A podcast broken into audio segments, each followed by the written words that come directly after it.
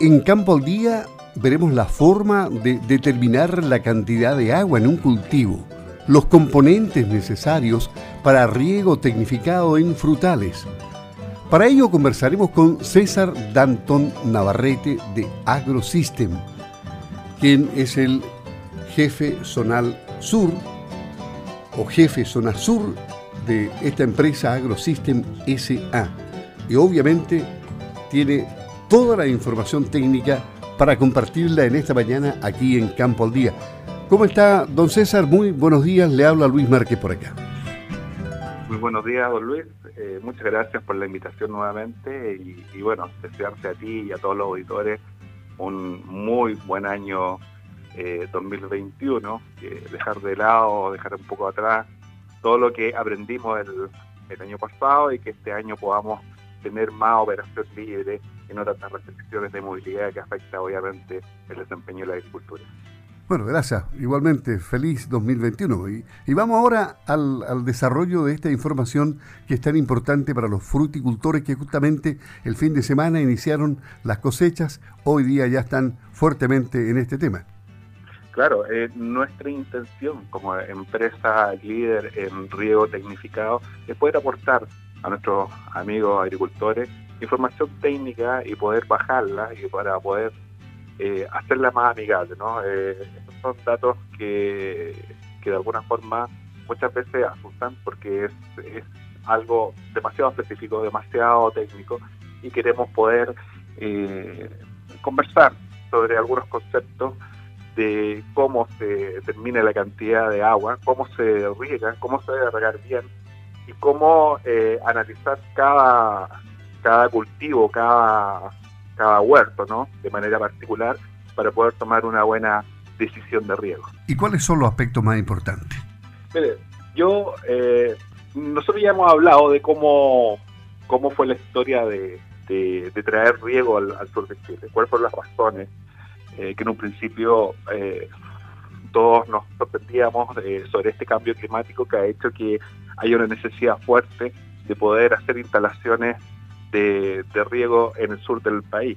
Eh, básicamente, eh, cuando eh, antes no se necesitaba regar, o todavía hay lugares donde se cree que en el sur hay mucha agua, por, por lo cual no se puede regar, o, no es necesario regar, lo que sucede en una planta, en un cultivo, cuando llueve en forma intermitente, cuando hay una cae una gran cantidad de agua, te hablo de sobre 20 milímetros, eh, efectivamente podemos tener flujos de agua eh, importantes que nos trae la naturaleza, pero estos estas eh, precipitaciones no son consecutivas, ¿no? No, no, no tienen una constancia rigurosa como la planta requiere.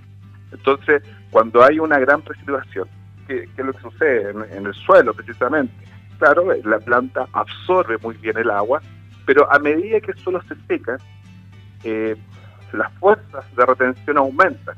Es como, para decírtelo en términos prácticos, Luis, la planta se contrae y, y, tiene que hacer un esfuerzo, un esfuerzo de tipo osmótico en este caso, para abastecerse de agua. Cuando esa tasa de absorción es menor de lo que la planta consume, a, a lo que llamamos la evotranspiración, eh, la planta inicia un proceso para evitar la deshidratación de un control estomático, eh, reduciendo el, consumo y simultáneamente la fotosíntesis. Eso nosotros lo llamamos estrés hídrico y eso es lo que sucede cuando nosotros no regamos. Esa es la razón por la cual nosotros tenemos que regar.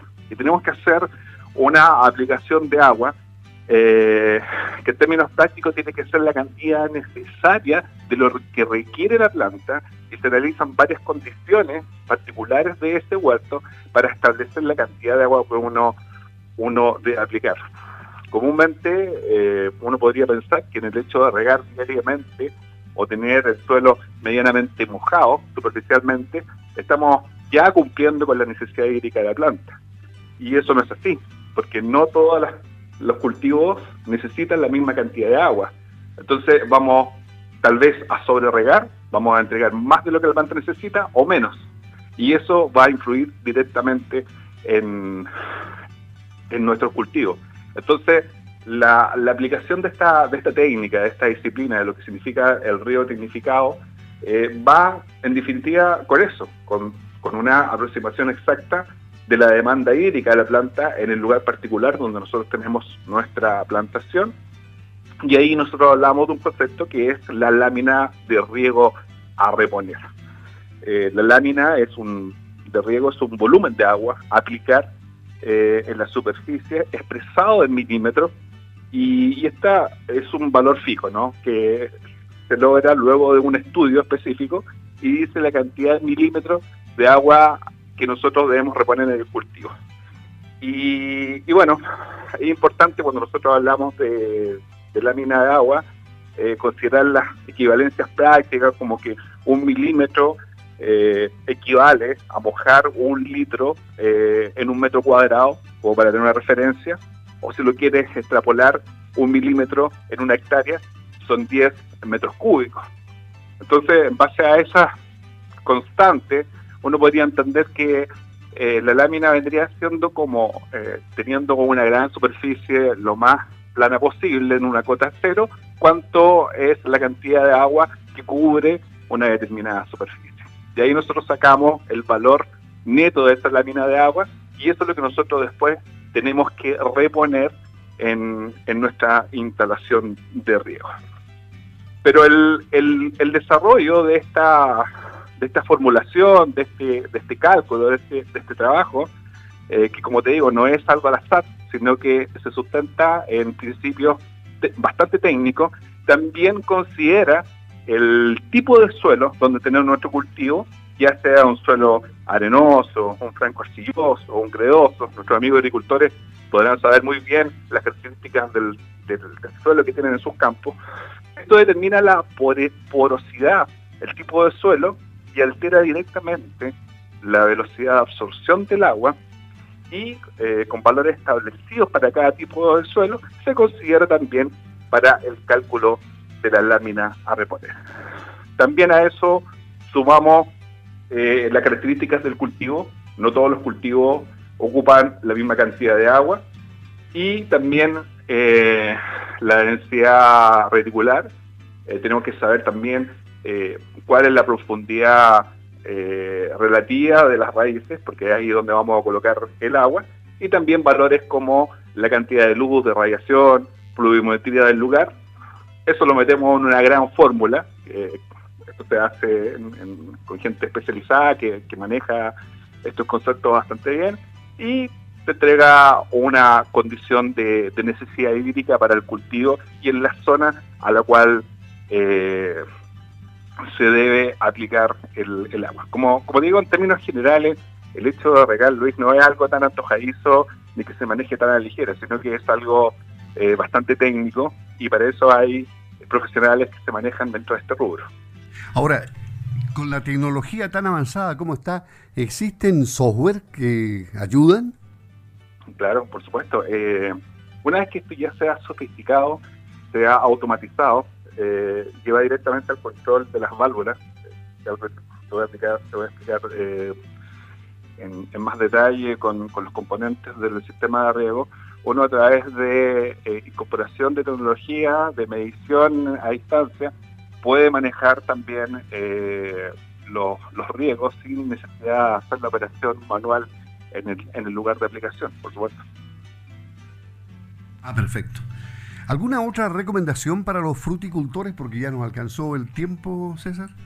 Sí, eh, bueno, efectivamente nosotros eh, en términos generales, dentro de todo este proceso, que yo solamente lo que significa determinar el agua, pero si hay algún eh, amigo agricultor eh, que se quiere reconvertir de su, de su labor principal y quiere entrar al mundo de los frutales, nosotros lo podemos ayudar. Esta es una parte del trabajo que hacen empresas que se dedican, como te digo, es un trabajo bastante especializado que de alguna forma determina el éxito después de la producción, de la operación de este huerto, pero también se tiene que eh, hacer un trabajo topográfico, hay que ver también eh, cuáles son las alturas, las pendientes de este lugar, eh, también saber dónde está la fuente de agua, es súper importante también determinar dentro del diseño.